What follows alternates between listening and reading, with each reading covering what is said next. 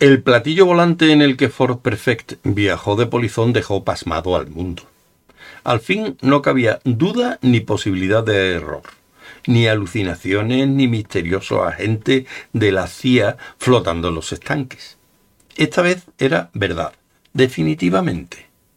Era absoluta y completamente definitivo había aterrizado con una maravillosa indiferencia hacia todo lo que había debajo y aplastó una amplia zona de uno de los terrenos más caros del mundo, incluida una gran parte de los almacenes Harrods. El objeto era enorme, de casi kilómetro y medio de diámetro, según calcularon algunos, del color de la plata deslustrada, picado, quemado y desfigurado con las cicatrices de innumerables y encarnizadas batallas espaciales libradas contra feroces fuerzas a la luz de soles desconocidos para el hombre. Una escalerilla se abrió, cayendo estrepitosamente en el departamento de alimentación de Harrods, demoliendo Harvey Nichols y, con un chirrido final de torturada y pulverizada arquitectura, derrumbó la torre del parque Sheraton. Tras un largo y angustioso momento de estallidos y ruidos de maquinaria rota, por la rampa descendió un inmenso robot plateado de unos treinta metros de alto. Alzó una mano. Vengo en zon de paz, anunció y al cabo de un largo momento de nuevo chirrido añadió Llevadme ante vuestro lagarto. Por supuesto, Ford Prefect tenía una explicación que le comunicó a Arthur mientras veían las ininterrumpidas y frenéticas noticias en la televisión, ninguna de las cuales aportaba más información que la del importe de los daños causados por el objeto, que se evaluaba en billones de libras esterlinas, junto con el número de víctimas y volvían a repetirlo porque el robot solo estaba allí parado, tambaleándose ligeramente y emitiendo breves e incomprensibles mensajes.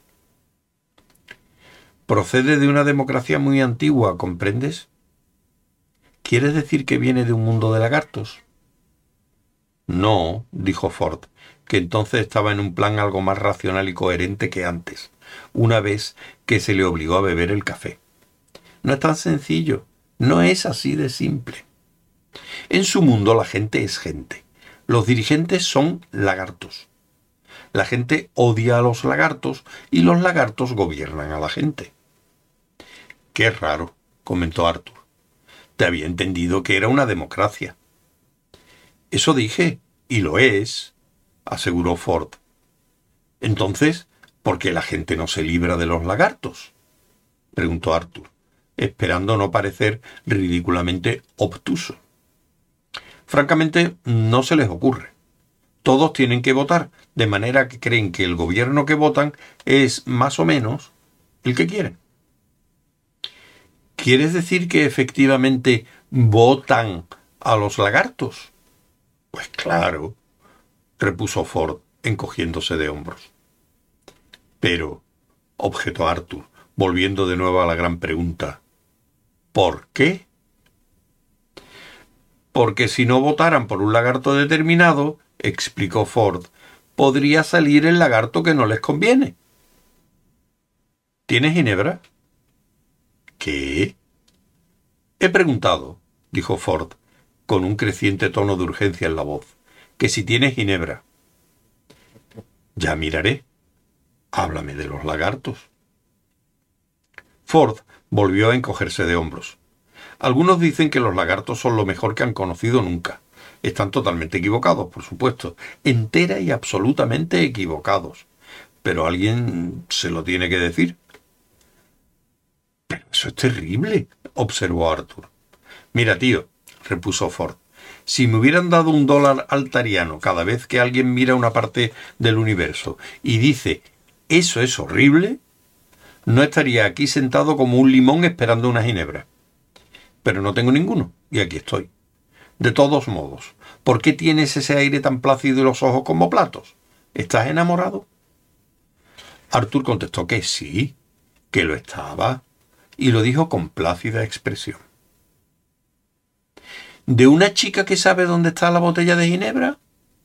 ¿Me la vas a presentar? Se la presentó porque Fenchurch llegó en aquel momento con un montón de periódicos que había comprado en el pueblo.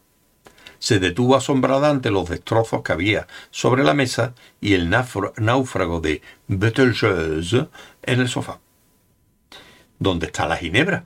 preguntó Ford a Fenchurch y a Arthur. A propósito, ¿qué fue de Trillian? Pues esta es Fenchurch, repuso Arthur incómodo. Con Trillian no hubo nada. Tú fuiste el último que la vio. Ah, sí. Se largó a alguna parte con Zafod. Tuvieron niños, o algo parecido.